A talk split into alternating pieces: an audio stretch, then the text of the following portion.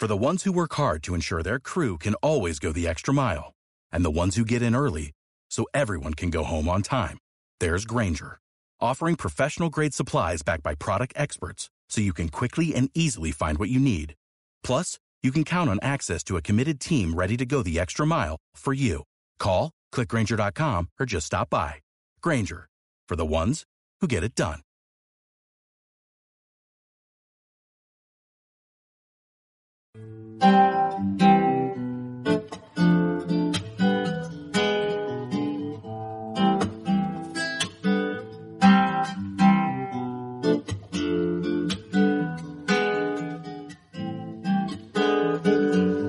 Yo quiero caminar donde no hay senda, donde nadie cantó ya mi cantar. Yo quiero caminar por las veredas de un río que mañana nacerá. y tiraré semillas a la tierra. Semillas que muy pronto brotarán. Buenos, buenos días. ¿Cómo están ahí, querida audiencia de Caperucita Soja y el Oro Feroz? Y acá nuevamente, como todas las semanas, eh, presentes en este formato que nos ha obligado esta pandemia, si podemos decirles así. ¿Qué tal, ¿Cómo tal, estás? Cris? ¿Todo bien acá? Como decías vos, grabando en casa, comenzando el día aquí en la grabación, pero no sabemos en las distintas radios del país si nos están escuchando a la tarde, a la nochecita. Así que si estás en la tarde, buenas tardes. Si estás en la noche, buenas, noches. Bueno, eh, y hoy no está Moni, pero sí tenemos el- las grabaciones de Matías Ruiz con el educativo y de Javi No- Nepo con la vidriera de la estupidez humana, este bloque de humor. Así es, no puede faltar la estupidez humana en nuestro programa. No por nosotros, Obvio, decís, ¿no? obvio. Bueno, este es un programa que está en las redes. En el Face está como Caperucita Soja y el Oro Feroz. Y en Twitter está como arroba caperucita guion bajo soja. Y como decimos siempre, este programa es de la ONG Conciencia Solidaria y sale acá en Capilla del Monte por una FM que es de una radio, muchas voces, en el 98.1. Y esta ONG maravillosa que tiene ya una trayectoria espectacular en la defensa de la vida, los derechos humanos y el equilibrio ecológico. Así es, esta ONG tiene sus redes también y su sitio web oficial. El sitio web www.concienciasolidaria.org.ar Ahí podés saber de todas nuestras campañas, quiénes somos, qué hacemos, cómo sumarte, noticias e informes, de todo. También podés ver todos nuestros videos en Conciencia Solidaria Canal, así nos encontrás en YouTube.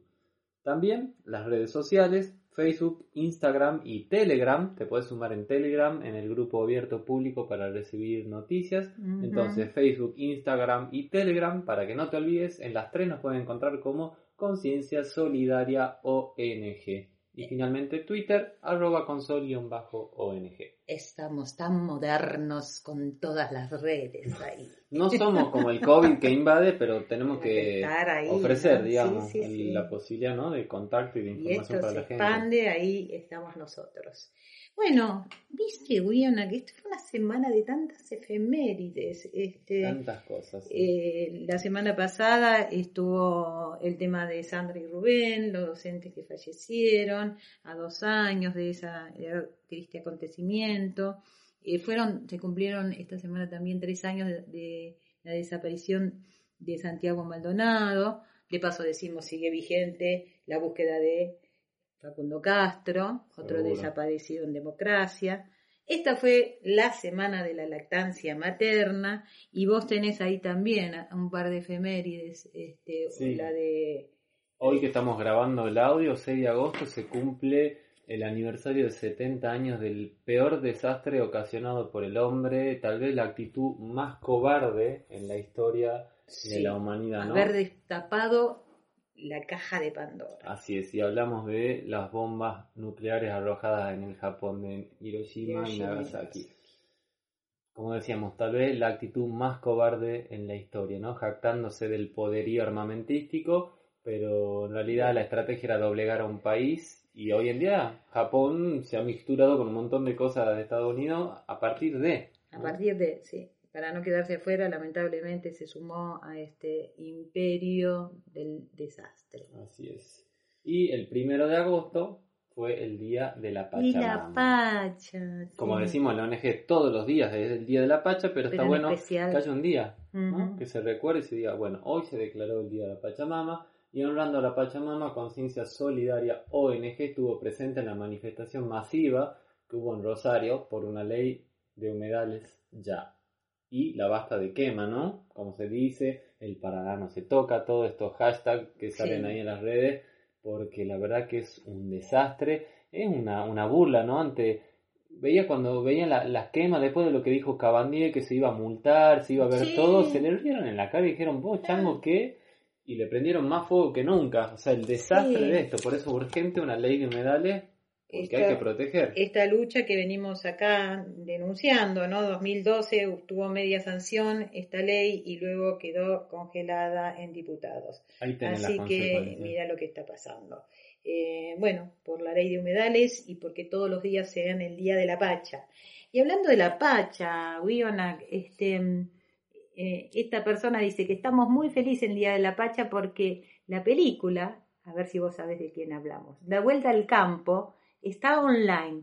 Es hasta el 15 de agosto en el foco del DOCA, que es el, los documentalistas, ¿no? Mm. Eh, estamos hablando de Juan Carlos Lepore, que hizo esta película que tuvo muy buena acogida en el Festival del Finca. Sí. Y ahora es en el marco del DOCA, Documentalistas de Argentina, por la plataforma Octubre TV. O sea que vos podés buscar en la web Octubre eh, TV. Está solo disponible en la Argentina. Y se podrá ver el quinto lar- largometraje del colectivo documental Semillas, que es de quien decíamos, Juan Pablo Lepore, que trabajó en Conciencia Solidaria. Estuvo Hace muchos sí, sí, años sí. colaboró. Este, bueno, ahora despegó, mirá lo que está haciendo unos documentales hermosos. Entonces dice que en el Día de la Pacha queremos festejar este, haciendo esta ofrenda eh, por una reforma agraria y verdadera soberanía alimentaria, recuerda. Entonces, recordá, el link online es octubretv.com y es la vuelta al campo, luchas campesinas. Este, y ahí vean y saquen sus pro- propias Sí, sí. Y conclusiones. co- como decimos, ¿no? El verdadero campo, no la agroindustria que es lo más artificial que vi en mi vida plasmado en la naturaleza, ¿no? Claro. Literalmente. Y la Patagonia sigue siendo noticia, señores y señores. Ahí teníamos eh, noticias de Chubut, precisamente. ¿no? Así es, Bueno, así es, y nos alegra que por lo menos alguien, no vamos a decir la institución entera porque no es así, hay que decirlo en serio, no es así, pero a veces alguien dentro de las instituciones religiosas se anima a alzar la voz y tiene una llegada particular, porque los seguidores de esa religión tal vez de repente si ven un referente que Y dice algo son así, "Eh, referentes, no formadores de opinión, como se dice cual. en los medios, así que es importante. Así ver, es. ¿qué Dice el importante? cura de Gangan contra la mega minería, que dijo como estrategia de desarrollo es un mito y una mentira. El padre Tono, sacerdote salesiano en la misión de la meseta central en el norte de Chubut, difundió el martes 4 de agosto una carta en la cual se expresó en contra de la mega minería y remarcó que los pobladores de la región están en contra del extractivismo. Sostuvo que, miren que bien lo que dijo, en la meseta estamos abandonados y carentes de todo, pero no de dignidad. Qué bien. Expresó su apoyo a la iniciativa popular para que, miren esto, para que de una vez por todas descubran la fuerza de la decisión popular y legislen a favor del pueblo. Vivo y conozco la realidad y a las personas con su rostro trabajado por el tiempo, por la edad y por la rigurosidad del clima y la intemperie. Muchos han trabajado en el campo, han vivido frente al viento y la nieve, el sol y la sequía. Han nacido, vivido y envejecido en la meseta, expresó. Está la carta completa subida a internet, pero ya el cura diciéndole al gobierno, escuchen, no nos mientan, esto no es progreso ni nada, ¿no? Y sabes, este Guionar, que es Gangan, tiene una historia de lucha así pionera, porque Mirá. fueron los primeros que se levantaron en esa, en esa zona contra el primer intento de convertirnos en un basurero nuclear, Mm, que estaba Gastre, destinado en Gastre, la zona de Gangan, toda esa zona estuvo en pie de lucha en Sí. forma, como decimos, en forma pionera y se logró que ese basural no se instalara. Así que nuestro saludo, ¿no? nuestro reconocimiento, siempre va a estar este reconocimiento a la gente de Chubut que tuvo la primer ley en contra de la minería, este, sí, los pioneros, como los diríamos. pioneros ahí en Esquel, ¿no? Excelente. Y de esta zona, ¿no? De, de Chubut viene una otra, que es más ridícula, la noticia más triste, ¿Estás ¿no? por hablar del embajador de la Ah. mega minería? Eh, mira, dice, este señor, este, que es Mariano Arcione, sostuvo sobre la iniciativa popular, sabemos que hay una iniciativa popular por la ley en toda la provincia, ¿no? Ley de prohibición a megaminería. Y él dijo, ¿qué hay que ver? Soy el primero en decir no a la contaminación, apuesto a la producción y el desar- desarrollo sin cianuro y cuidando el agua, aseguró este señor que miente. Contame, ¿eh? en conferencia de prensa fue consultado sobre la mega minería y segunda iniciativa y sobre la reunión de firmas de los vecinos para presentar el proyecto en la legislatura, el mandatorio se limitó a expresar hay que ver, a ver si se firmaría la misma o no. Este, y dice que no a la contaminación, él es un pionero en la defensa de la Seguro, ecología. ¿no? seguro. Por eso le paga los Y sueldos a la gente. y dice, todo. apuesto a la producción y el desarrollo, sin cianuro y cuidando el agua y los recursos. Eh, aseguró que es una premisa y la voy a seguir manteniendo. El pero el desarrollo de la provincia tiene que darse en ese marco, en ese marco sin que el agua corra serios riesgos de contaminación.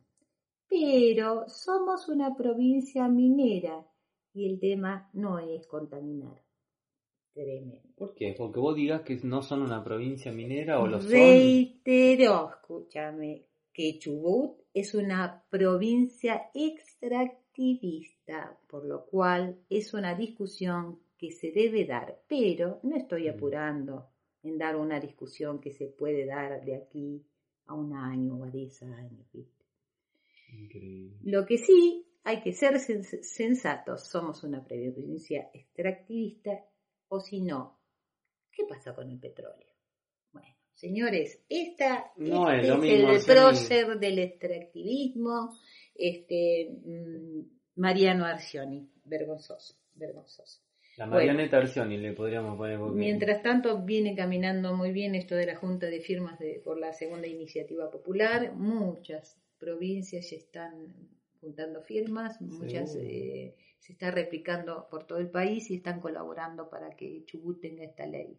Ojalá la Seguro. tuviéramos en forma nacional, ¿verdad?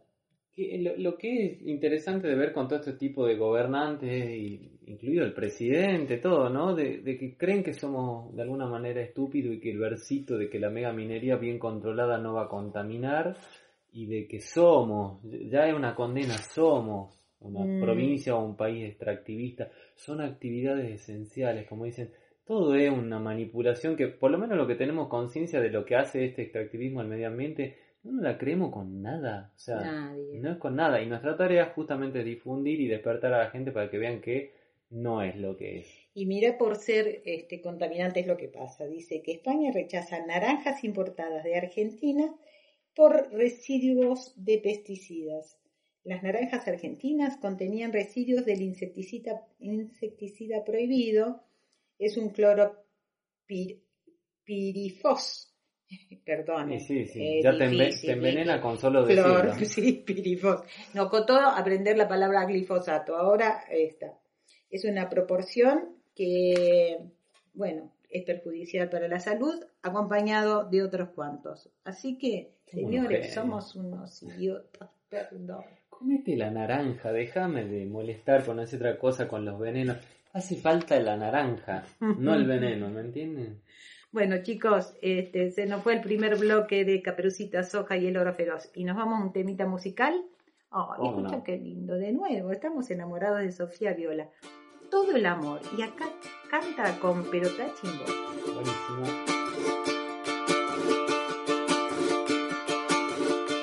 Iba cantando al aire,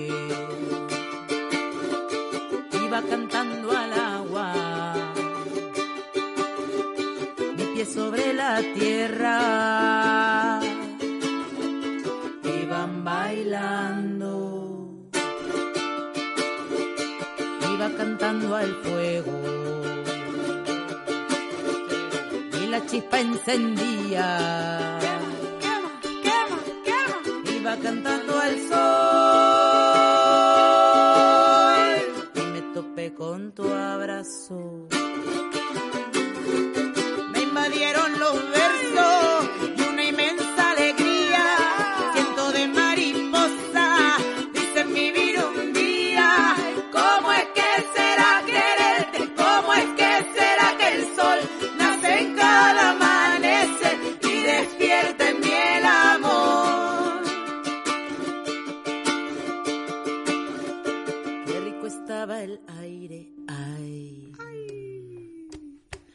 El agua del río azul.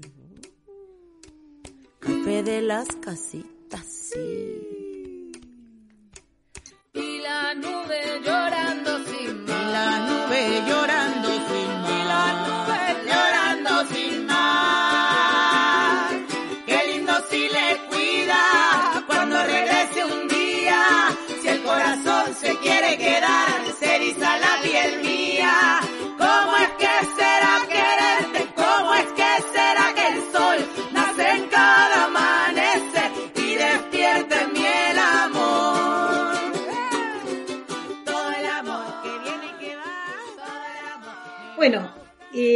nuevamente en Caperucita Soja y el Oro Feroz y como cada tanto, este, porque nos parece genial lo que está pasando en materia comunicacional en esta ONG Conciencia Solidaria, recordamos que Luciana Gagliardo este, y ahora acompañada del licenciado Matías Ruiz están interviniendo en radioromántica.com desde México eh, y sale este programa para el mundo y están haciendo un micro este, consciente colectivo. Así es. Y esta vez un tema precioso y, y lamentablemente también acuciante por, lo, por el desastre ambiental que se sucede allí.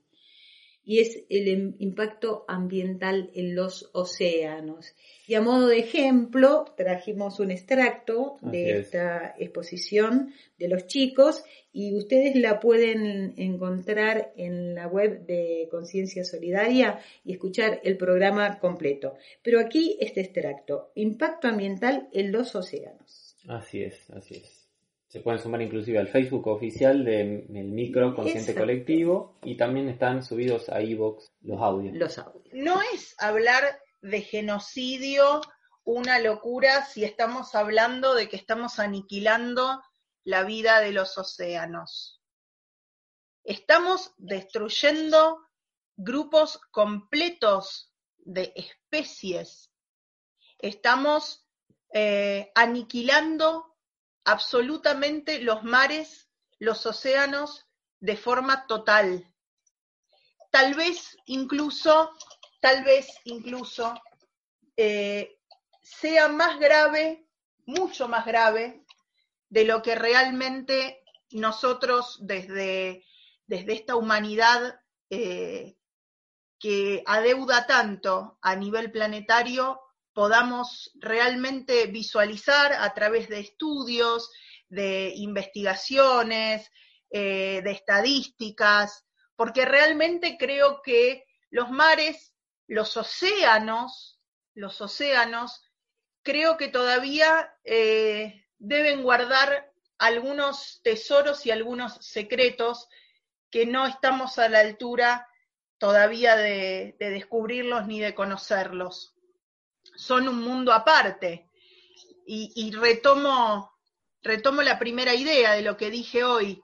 Eh, interesante hablar del impacto ambiental en los océanos cuando decimos que ocupan más del 70%, porque es un poco más del 70% de esta superficie. Entonces nuestro planeta debería ser llamado el planeta no Tierra, el planeta agua, el planeta azul.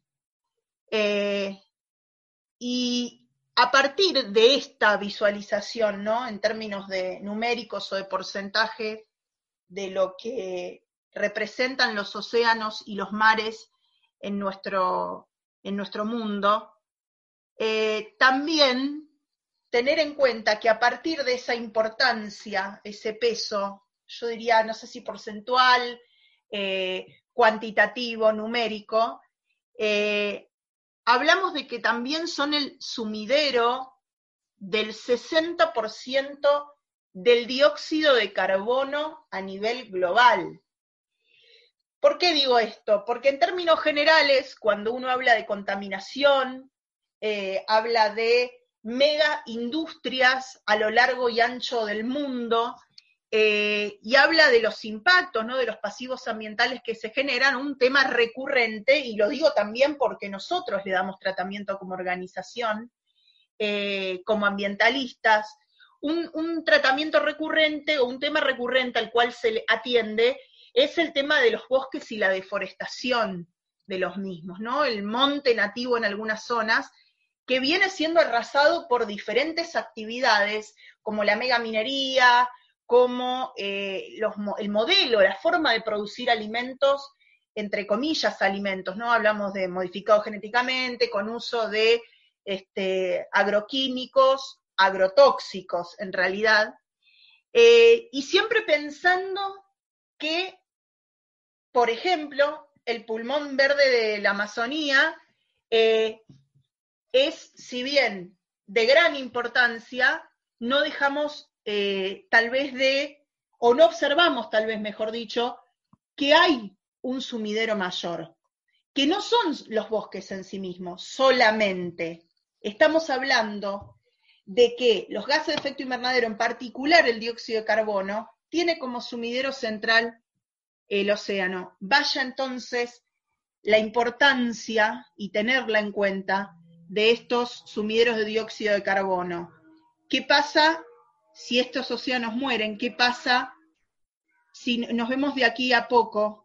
Y creo que no debe faltar mucho, eh, teniendo que atender la muerte completa, total, de estos espacios este, de vida, ¿no? Matt, vos querías una locura, sí. Quería mm, agregar a lo que a lo que estabas diciendo, justamente mencionaste sí. eh, la mega minería como uno de, de estas industrias devastadoras de, de los ecosistemas, justamente Sí. que afectan y que utilizan eh, muchísima agua para poder funcionar.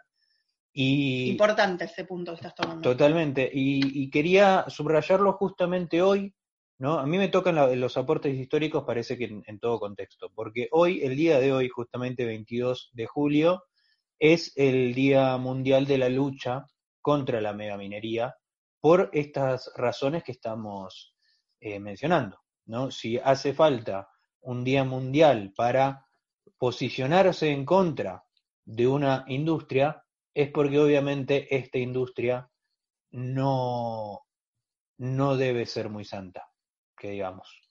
No, de hecho lo es, pero no deja de ser este, menos santa que, por ejemplo, eh, la industria de los hidrocarburos, una de las fuentes fundamentales, centrales eh, de la contaminación y los impactos posteriores en términos ambientales, de pasivos ambientales irrecuperables, es decir, por eso el término pasivo, eh, como lo es la industria eh, del petróleo, ¿sí? que realmente, si uno se pone a pensar, es de las peores, pero independientemente de lo que produce, sino las formas violentas eh, a través de las cuales se generan estos procesos extractivistas. Estas industrias no por nada se llaman industrias extractivistas. Megaminería, eh, extracción de hidrocarburos, fracking. Eh, relacionada esta industria a la de los hidrocarburos, porque provienen de esta misma matriz, aparecen como una de las mayores amenazas, o la mayor amenaza en, términos de, contaminación de los océanos, la industria del plástico. La industria del plástico que en sus orígenes aparentaba ser una solución y que viva el mundo de plástico, porque el tupper, porque en la cocina, en el baño, en los autos, en la calle, en la casa, en la ropa, porque todo podía ser solucionado en la industria eléctrica, en la electrónica, todo puede ser solucionado con alguna pieza de plástico. Pero atención, atención, porque los niveles, los niveles de plástico que terminan en los océanos, sobre todo en las profundidades oceánicas, y lo que eso representa eh, es de una magnitud enorme, enorme y de la cual no se puede volver. Eso es lo preocupante. Eh, estábamos leyendo hoy unos datos que me parecieron bastante alarmantes, como por ejemplo eh, que en playas de Hawái, la arena, esa arena donde uno va a tomar sol, esa arena donde uno va a compartir con la familia, esa arena donde uno va a, a vacacionar, esa arena que nos cobija, esa arena es hasta un 15% en su contenido de granulados de microplásticos. Definitivamente, el odio hiere más a quien lo siente que a quien se dirige.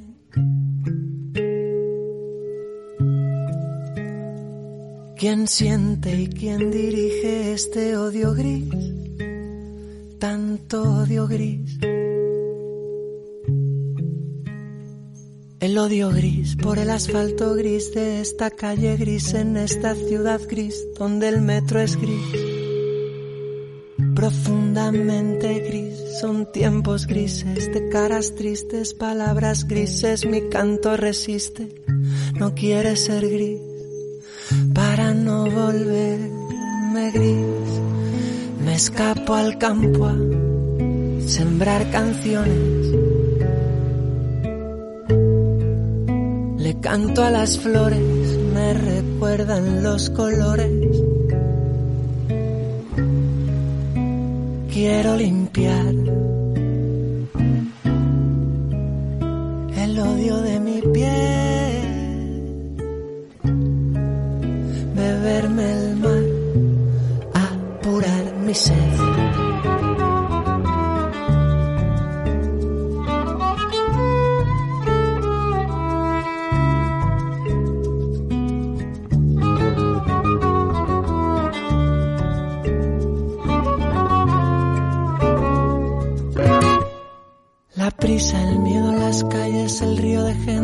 coches, semáforos rojos, mentiras, gobiernos, las leyes, cartel de prohibido, el cartel embrutecido, miedos, dolores, computadoras, móviles que nos vuelven inmóviles y llueve basura.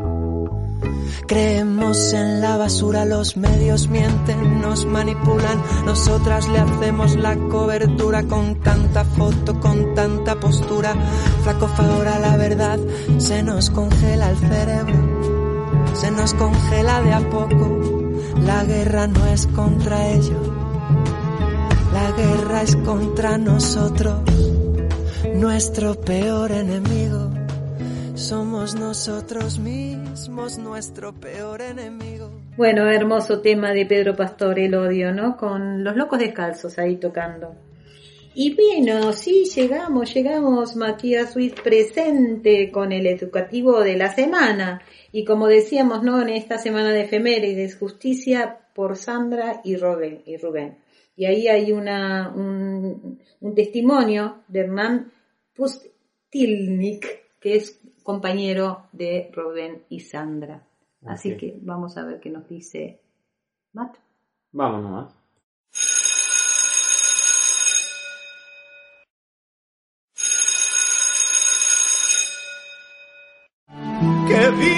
La escuela, que la escuela viva, que sea sostén, trampolina la vida, una usina de ideas, el lugar del asombro, el punto de encuentro, de entrega y de amor.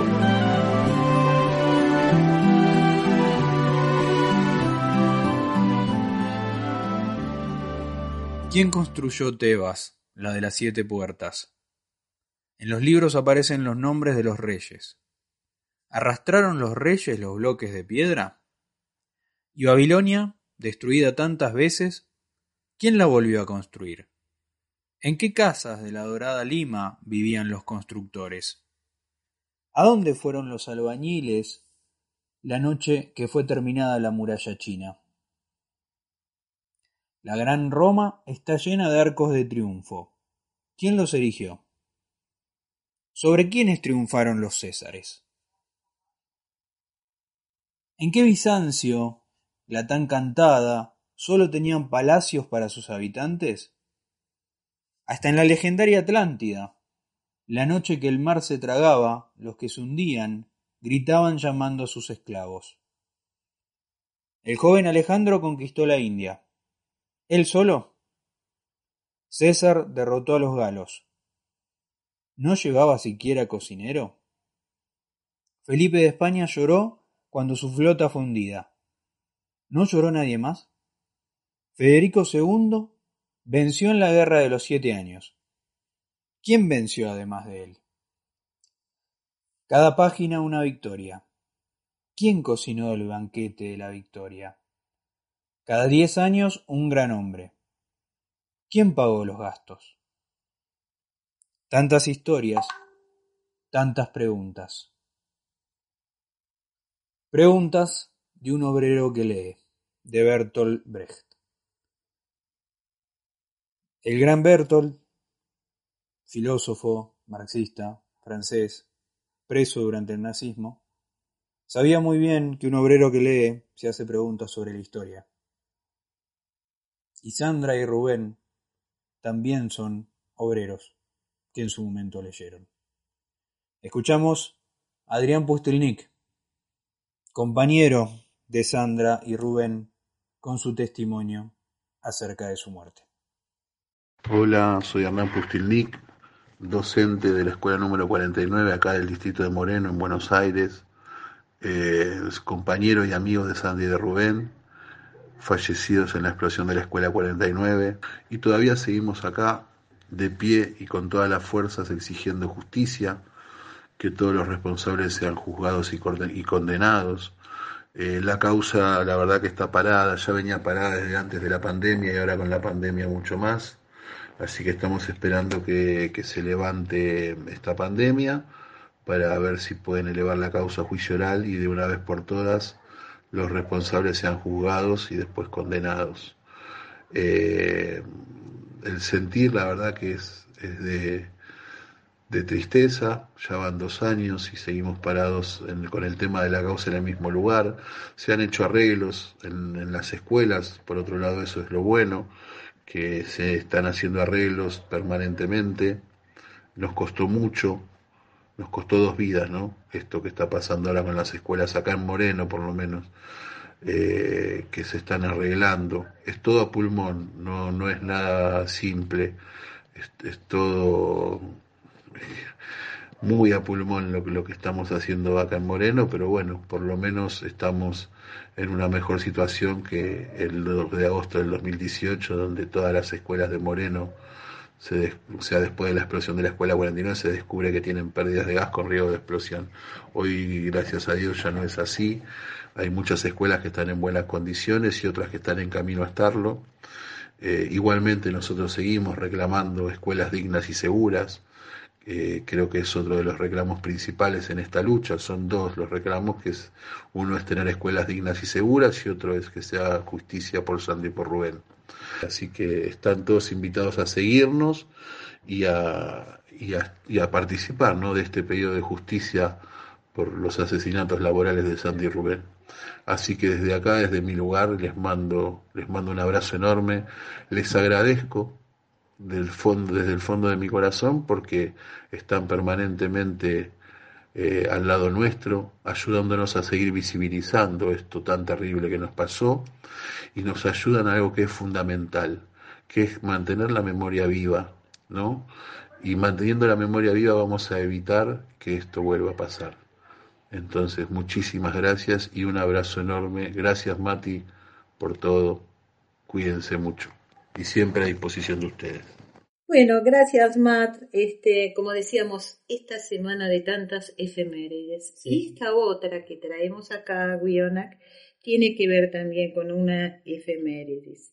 Dice que un 3 de agosto, pero de 1946, llegaron a Buenos Aires 174 collas integrantes del Malón de la Paz, después de caminar 2.000 kilómetros durante 81 días. Venían desde la Puna a pedir lo de siempre, justicia, justicia para sus tierras usurpadas por los latifundistas, simultáneo, al libro de 2006 que lleva varias ediciones y dos ejemplares enterrados, sembrados en ceremonias, presenté varios proyectos de ley. Algunos se concretaron como el subsidio para al menos tres de aquellos niños que acompañaron a sus papás en el 46. Esto lo explica Marcelo Balco. Marcelo Balco es psicólogo, está dedicado a la investigación antropológica con relación al genocidio indígena. Este, este mm, efecto pergamino se llamó Es lento pero viene. Eh, Marcelo escribió muchos libros de esta temática. Hay uno de ellos que se llama Desmonumentar a Roca, Ciudades Malditas, Ciudades Perdidas, Cazadores de Poder, y este libro que hacíamos mención que se llama Los indios invisibles del Malón de la Paz, de la apoteosis al confinamiento, secuestro y destierro. Un tema que viene, este, no paró nunca. No paró nunca, ¿verdad? Esto que pasó en el 46 sigue tan vigente o quizás más aún, ¿no? Este malón este, de la paz no sirvió para nada. Eh, Marcelo Balco, este gran historiador, tiene, además de tantos libros, eh, hace poquito salió un, escrito que se llama Pensamiento Crítico, la memoria no se disuelve en el aire. Y en un extracto que trajimos acá dice, prohibido recordar memorias. Dice, es populi la tremenda crueldad del suplicio aplicado a José Gabriel Condorcanqui, conocido como Tupac Amaru II después de obligarlo a presenciar la tortura y ejecución de su esposa e hijos, la banda del corregidor Areche ordena cortarle la lengua y amarrar sus extremidades a cuatro caballos para despedazarlo. Los miembros, tras haber sido exhibidos junto con su cabeza, son quemados y esparcidos las cenizas. Más allá del terrible suplicio padecido en 1781 por el rebelde, debemos advertir que semejante crueldad es un indicativo del terror experimentado por los funcionarios realistas ante la mayor insurrección de la época colonial, con cien mil muertos y un número varias veces mayor de desplazados que huyen de la zona del conflicto. Aunque nunca se mató tanta gente en tan poco tiempo, los aires de independencia continúan soplando cada vez más recios y la desmesurada crueldad es el síntoma de una administración que asiste al colapso de su mundo. El temor y temblor se manifiesta en otros aspectos de la pena, igualmente importantes por sus consecuencias estructurales, pero que fueron opacadas por el salpicre de sangre de la sentencia. Desaparecido Tupac Amaru, el corregidor Areche, ¿qué hizo? Mm, eh, dictamina las indiadas rebeldes y sale a Casarín. Bueno, aquellos que quieran escuchar eh, y leer, perdón, leer, sí, esta, esta nota de Marcelo Balco, realmente vale la pena, búsquenla como pensamiento crítico, la memoria no se disuelve en el aire. Excelente. Gracias. Ojalá eh, las, noticias, por esto. las noticias en los informativos fueran así, ¿no? Que nos cuenten la verdad. Eso, No bien esto. qué pasó, que en el colegio nos hubieran enseñado la historia que pasó y no esto de idolatrar a, a los generales que se dedicaron a ser homicidas y no, no hacer nada por la patria. Qué Bueno. historia que nos contaron, ¿no? Historia. Villona, vos tenés algo de la pandemia, este tema tan, tan, tan actual que sigue vigente. Sí, pero literalmente no vamos a hacer como hacen los canales de desinformación, que lo único que hacen es decirte todo el día, hoy tantos casos de COVID, negativo, positivo, tantos hisopados. La gente, empecemos a buscar la cura, dejemos de molestar con tanta cifra y tanta esquizofrenia hacia el mundo. Busquemos soluciones, ¿no? Por eso esta noticia que habla de el desmonte a nivel mundial y la relación con las pandemias. O sea, la historia sería dejar de hacer lo que producen las pandemias. El consumo de carne, los desmontes, o sea, la protección del medio ambiente. Ayer eh, veía una noticia y decía, ¿qué pandemia se originó por comer vegetales? Ninguna. Ninguna. El tema siempre fue o el consumo de carne o los pesticidas, los vegetales, pero quien comió lechuguita, tomate o achicoria no contrajo ninguna pandemia. Entonces la historia es las soluciones, no seguir revolviendo sobre lo que la humanidad esparce, ¿no? Como destrucción. La reducción de la deforestación y la explotación de la fauna silvestre son los primeros pasos para romper la cadena de aparición de enfermedades. Recomendamos este sitio climaterra.org en internet porque tiene noticias muy objetivas y muy claras lo, que dice, ¿no?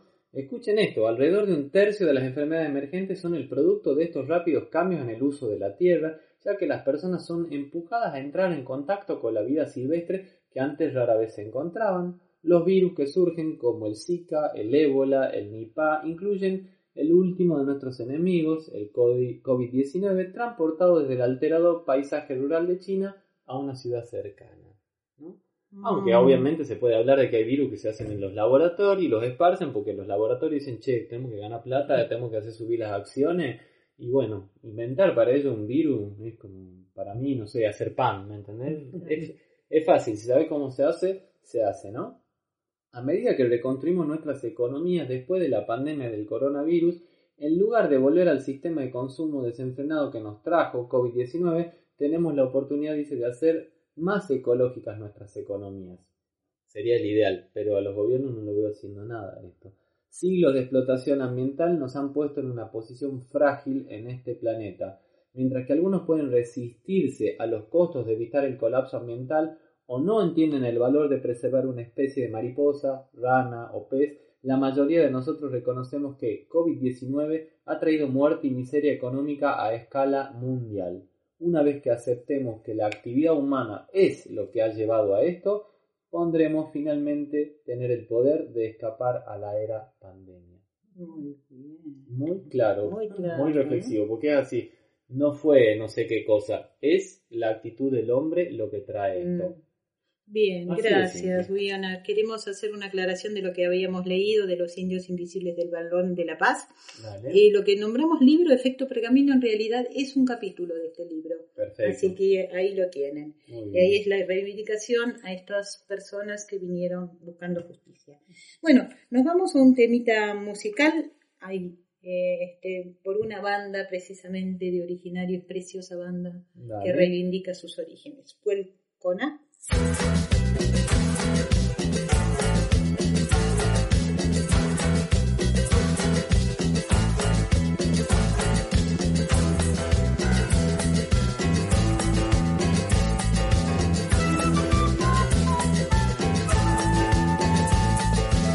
que nos advierten, que gritemos fuerte, que este mundo no es tan gris, que lo que vivimos no es un accidente, que vencer es sonreír. Como si fuera un sol naciente, de a poco volviendo a ser fuerte. Pasado que esconda angustias y dolores, en lo oscuro resistir. Abuelas que nutrieron el camino presente, rebeldía de existir. Como si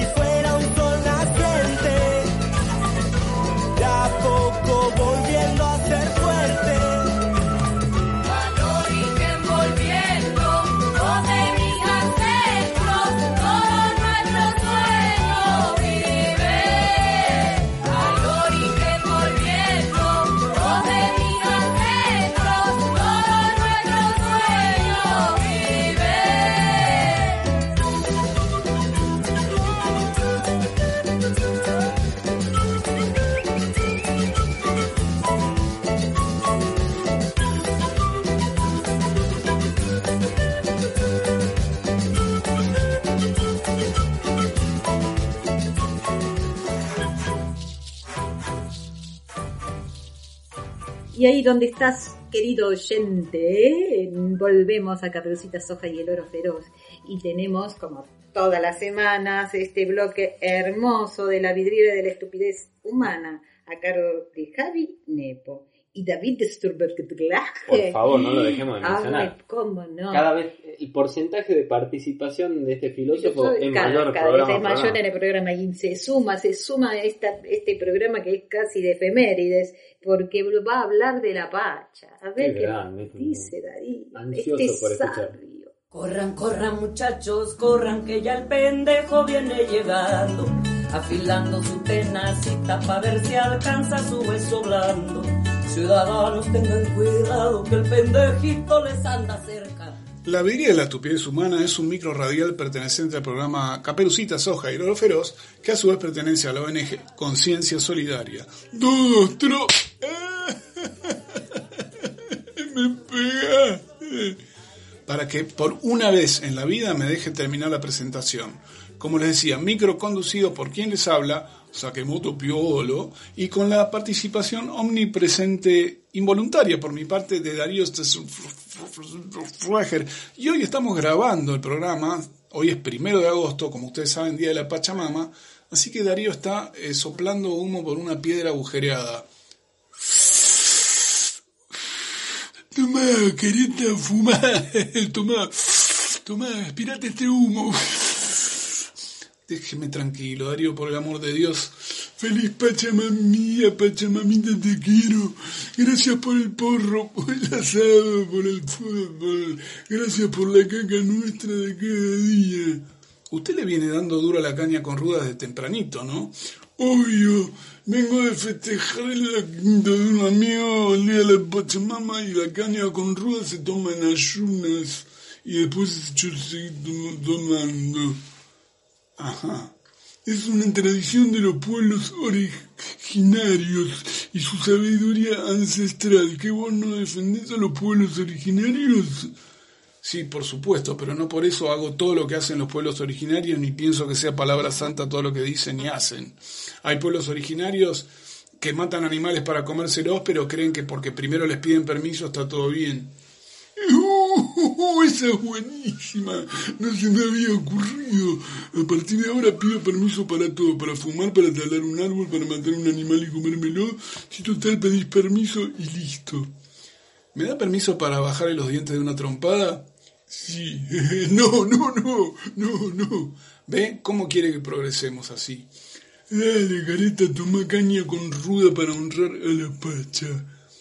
Digo yo, para honrar a la pacha no sería mejor dejar de contaminar con el humo de su cigarrillo, hacer huerta, hacer ladrillos ecológicos, rellenando botellas de plástico con la basura en vez de tirarla, al que le dé el cuerpo que use la bicicleta, dejar de consumir carne que, además de no ser ético, la cría de ganado intensivo también es la principal causa de emisión de gases de efecto invernadero y también uno de los mayores derroches de agua que se hacen en todo el planeta. ¿Y qué tiene, ja, qué ignorante, que tiene que verse el agua si hoy es el día de la pacha, no del agua? Dale, careta, escabiate esta caña con ruda. Mira, la vamos a brindar con, el, con la pacha, la vamos a tirar al piso para brindar con la... ¿Qué me hace Darío? Me está ensuciando todo, me está ensuciando con caña con ruda el piso y quiere tirar, tirar afuera en la tierra. No, después esto lo va a tener que limpiar usted, ¿eh? Y vamos a seguir con lo que ve, pero después usted lo, lo limpia. Ahora seguimos. ¿No le parece que en lugar de hacer rituales, además de lo individual, también exigirle a nuestros gobernantes, sean del partido que sean, que prohíban los desmontes, la megaminería, el fracking, las fumigaciones, la energía nuclear, los incendios intencionales, los chemtrails? Bueno, ahora hay que hacer ofrendas a la pacha. Anda pelando lo que le vas a regalar a la pacha. Yo tengo hojas de coca, porro, cigarrillo, chicha no tengo, pero le voy a regalar un birrín. También cosas personales. Tengo unas medias de boca que me regaló el Diego cuando jugó en Boca. Es lo más preciado que tengo. Le dije, no te las laves, Diego, porque ese día hizo un gol, es lo más preciado. Y también voy a tirar una tatuca que me iba a fumar con los pibes después del fulbito. Esta cadenita que le choría a un pibe en el secundario que se le había regalado su novia. Un sándwich de mondiola para darle de comer a la pacha, que es uno que me quedó de ayer. Y mucha caca, mucha caca en formato para comer y en formato para fumar. ¿Y vos qué le vas a ofrendar a la pacha? Usted no me escucha cuando le hablo, ¿no? Está muy borracho hoy. Dale, careta trono, pecho frío, ¿qué le vas a ofrendar a la pacha? Intento ofrecerle mi conciencia, mi trabajo y mis actitudes todos los días del año sin necesidad de rituales mágicos que en realidad son puro materialismo, apego y fantasía. Y por favor, ya mismo me limpia el enchastre que hizo tirándome caña con ruda en el piso de mi casa. No vas a regalar nada porque sos un amarrete. Pero para hacer la ofrenda hay que hacer un pozo en el suelo para que la pacha coma todas las ofrendas. Así que como vos no querés hacer el, el- el agujero en el suelo, el pozo lo voy a hacer yo. Darío, suelte ese pico. Me está rompiendo el piso de mi casa. Darío, suelte ese pico.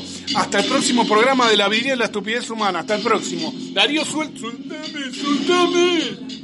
Pendejo viene llegando, afilando su tenacita para ver si alcanza su hueso blando.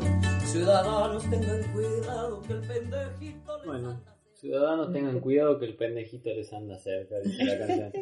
¿Cuántos pendejitos en este mundo pendejeando, no? Para para decir. Bueno, Bueno, y este bloque ahora se pone en serio nuevamente, Se ¿no? pone Porque serio. la noticia originaria por donde nació Conciencia Solidaria, megaminería de nuevo, ahí. ¿qué así tenés? es. Vamos a hacer una relación entre lo que pasó en Beirut Sí. a lo que pasa en Argentina. A ver. Porque hay gente que lo desconoce, lo que estamos en la movida lo sabemos, pero hay gente que no. Esta sustancia que provocó la explosión en el Líbano también se Sí. producen en Salta. ¿Sabían? Hace años que se viene denunciando a esta empresa que se llama Austin, que se dedica a la producción de nitrato de amonio en la provincia de Salta, ¿no? Y para los defensores de la agroindustria, porque esto a sustancia es solo para la agroindustria, que dicen que es un fertilizante, porque dice. aporta nitrógeno y fósforo, pero, lo volvemos así, sirve para la agroindustria, no para la agroecología. En la agroecología uno recicla el material orgánico, genera abonos orgánicos con la materia fecal de un caballo, de una cabra, de una vaca. Exactamente, no necesitamos comida. fertilizantes que son en realidad también esconden algo gravísimo, que son explosivos. Son. Es así. Algunos dicen que la explosión que hubo en Beirut podría asemejarse a la explosión de una bomba atómica. No hay radiación, no hay Sí. radiactividad, pero como lo, en como cuanto a la, las la imágenes imagen, son sí. Llegó, dicen, a 200 kilómetros y que tuvo, el, digamos, el movimiento que produjo fue como un terremoto de 3,3. impresionantes. ¿Y sabes cuántos años estuvo guardado en esos containers? Seis años llevó ese el, bueno. amonio ahí. Bueno. Así que como tener la bomba ahí, ¿no? Sí. Todo el tiempo. Y esto Sí. que no declaran, ¿para qué sirve también? Exacto, o sea, la agroindustria es una cosa, pero es un explosivo altamente potente, aunque los especialistas en- señalan, dice que para que haya una explosión debe existir una combustión previa. Obvio, gracias. años. Pero esto pasa en Austin Powder, que es la empresa que se encuentra en Salta fabricando el nitrato de amonio, que Mm. obviamente hace una, fa- una falta la fábrica por toda la megaminería que se quiere hacer en este país. Exacto, señores. Es Este fertilizante también se usa como explosivo en megaminería. Es un porcentaje mínimo lo que esta empresa vende a la agroindustria, porque el otro gran porcentaje va para la megaminería. Entonces, Siempre ocultando todo, ¿no? exactamente, ¿queremos un Beirut acá en Argentina? No, bueno, lo Ya tenemos no ahí. queremos ni Beirut, ni mega minería, ni fracking, no queremos nada de lo que destruye el ambiente. Es así. Bueno, hablando de destrucción del ambiente, está en Mendoza, eh, sabemos que la zona de Uspallata, es- ya esto ver, aparecía a principios de año, ¿no? porque intentaban eludir la 7722 y buscaban explotar oro y cobre en Uspallata. Estaban en alerta porque este, se, no se iban a usar los eh, tóxicos, tóxicos que dice la ley, apelaban a otras fórmulas que siguen siendo tóxicas, este, pero ahora también, eh, a- ayer jueves, hubo una reunión de Zoom para un relanzamiento del proyecto de ley de creación del área natural protegida en Uspallata Polvaredas. Es decir, todas medidas para crear un escudo que los proteja de este avance impresionante que es la megaminería. También sabés que la zona de Uspallata está muy preocupada por algo que está pasando en Chile, que es el proyecto Vizcachitas, que está a 70, 70 kilómetros nada más de, este, de Uspallata. Este proyecto Vizcachitas, que ya está en, en- en, eh, ya en producción, este, no en producción de la mina, se está instalando la mina, que- queremos decir. Claro, el proyecto está avanzando en, en las etapas de, de emplazarse, La-. Exactamente. Este, de cobre, moblileno, sería el más grande de Sudamérica. O sea, Mm. imagínense la, eh, la contaminación está a un paso de ¿Por qué Uspallata. le ponen bizcachita y no infiernitos, por ejemplo? Sí, la zona es la- lamentablemente fiscachitas, ¿no? Eh, y dicen que Uspallata está en alerta por el intento de la minería San Jorge, esto pasaba a principios de año, decíamos, por explotar un yacimiento de oro y cobre por un método de extracción por flotación de santato. Esto no está en la ley, pero son altamente peligrosos. Eh, el proyecto está ubicado en un sitio que desde ese año se lucha para que sea declarado área protegida Uspallata Polvaredas. Por eso este, esta reunión para generar este, este proyecto de la, del área natural, a ver si de esa manera este, le ponen un cerco a la minera San Jorge. Bueno, ahí apoyando con la gente de Uspallata, Así la es. 7722 no se toca y aquello que quiera burlarla hay que echarlos y denunciarlos abiertamente. Bueno, y se nos terminó el programa de Caperucita Soja y el Oro Feroz, otra semana acá presentes, y nos vamos es- escuchando un temita precioso también de Liliana Herrero, Palabras para Julia. Nos vemos entonces la semana que viene. Tú no puedes volver atrás porque la vida ya te empuja como un aullido interminable, interminable. Te sentirás acorralada, te sentirás perdida y sola, tal vez querrás no haber nacido, no haber nacido. Entonces siempre acuérdate de lo que un día yo escribí, pensando en ti, pensando en ti, como ahora pienso. La vida es bella, ya verás, como a pesar de los pesares, tendrás amigos, tendrás amor, tendrás amigos. Un hombre solo, una mujer así tomados de uno en uno, son como polvo, no son nada, no son nada.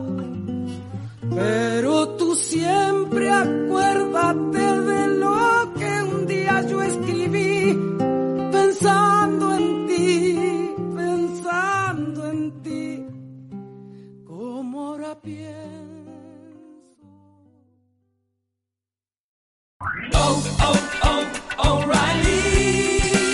You need parts? O'Reilly Auto Parts has parts.